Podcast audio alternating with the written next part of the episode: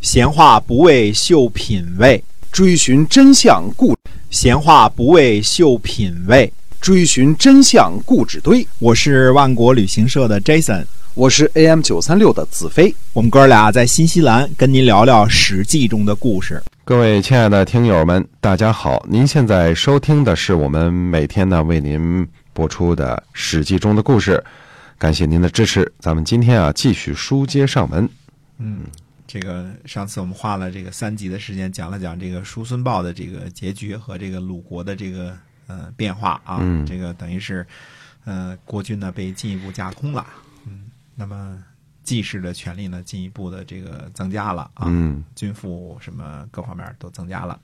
那么这次呢，我们先说一下这个楚灵王这边啊。公元前五百三十七年呢，楚灵王以屈身对吴国有二心为名呢，杀了他。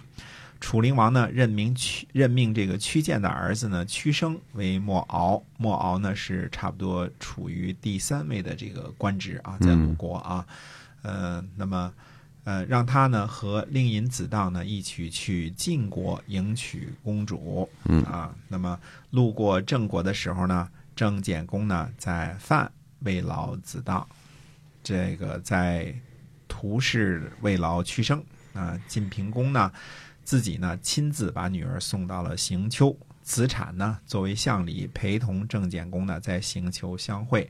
行丘呢，在今天河南温县东北，呃，这个过了黄河了啊，在嗯当时过了黄河了，那么属于河的南边了。晋平公呢，送女送的这么远，其实是不合理智的，因为，呃，古代父母送女呢，就在自己家里送出去就得了，就是出嫁的时候啊，这是不合理智的。嗯那么，呃，一个原因呢，可能是晋平公呢真的喜爱这个女儿啊，这个所以送的远一点儿啊。另外呢，也可能呢是表示对楚灵王的这个重视，毕竟楚国是这个 G two 的另一边儿嘛，对吧？嗯呃，那么鲁昭公呢，从鲁国前往晋国，从交劳到赠送礼物都中规中矩。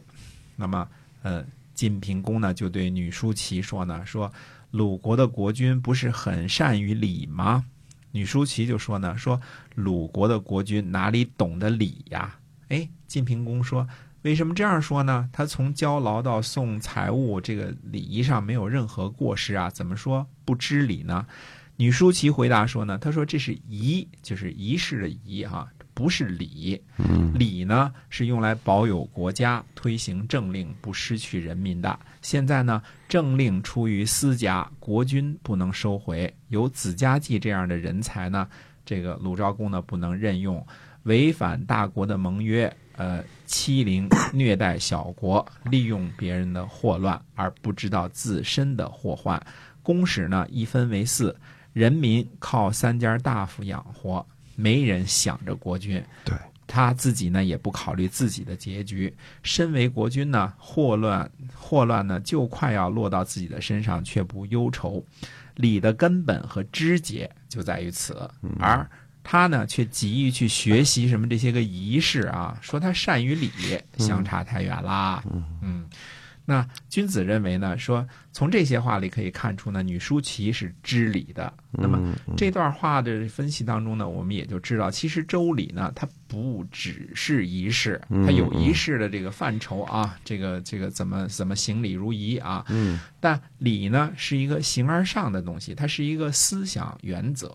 对，我们说形而上者为之道啊，形而下者为之器，对吧？对它表达这个礼的这个固定仪式呢，是形而下的东西。那嗯么，呃，这样的话呢，礼呢是一种思想精髓，是一种行为准则的这种精髓，而不是什么具体的条条框框。比如说，什么时候鞠鞠躬，怎么磕头，什么时候喊口号，这些东西它都不是属于礼的范畴，而对是属于仪的范畴。嗯嗯那邓小平说，毛泽东思想就是实事求是。那邓小平是一个理论上并不是那个这个这个这个洋洋洒洒，他不像毛泽东那样啊，什么这个嗯实践论、矛盾论之类的啊。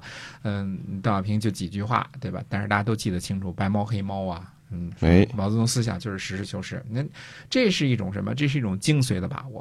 就嗯那些喊着口号啊，什么两个凡是啊，那些才是教条和本本呢。啊所以这其中得分清楚了啊，不是对说照着现成的喊喊，谁都会，那是没有嗯什么创建性的。一两句话说的好了，这就恰到好处。没错那。那这些事情呢，其实在春秋时期呢，受过系统教育的士大夫们是非常的清楚的。嗯他们不把行礼如仪的这个鲁昭公呢看作是懂的周礼，啊嗯，，女书记不这么不这么看你啊。只是他只是懂，他只哎是他那个叫做仪哈，他那个而仪就是嗯就是照这个这个模式去那个什么去执行而已了。嗯所以，怎样执行政令，保有国家，养活人民，这才是周礼的根本。失去了这个根本呢，就是全套的礼节都学得滚瓜烂熟了，这也不是知礼。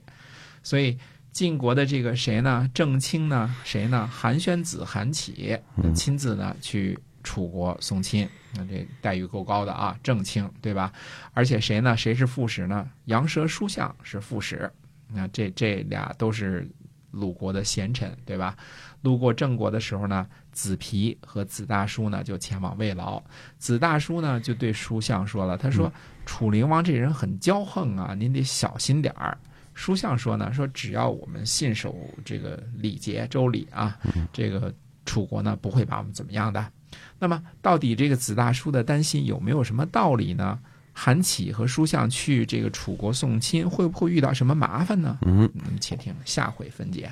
哎，是的，这个后边事儿还挺多呢啊，大家呢一定要继续的关注我们的节目。我们今天呢就先跟您讲到这儿，下期再会。再会。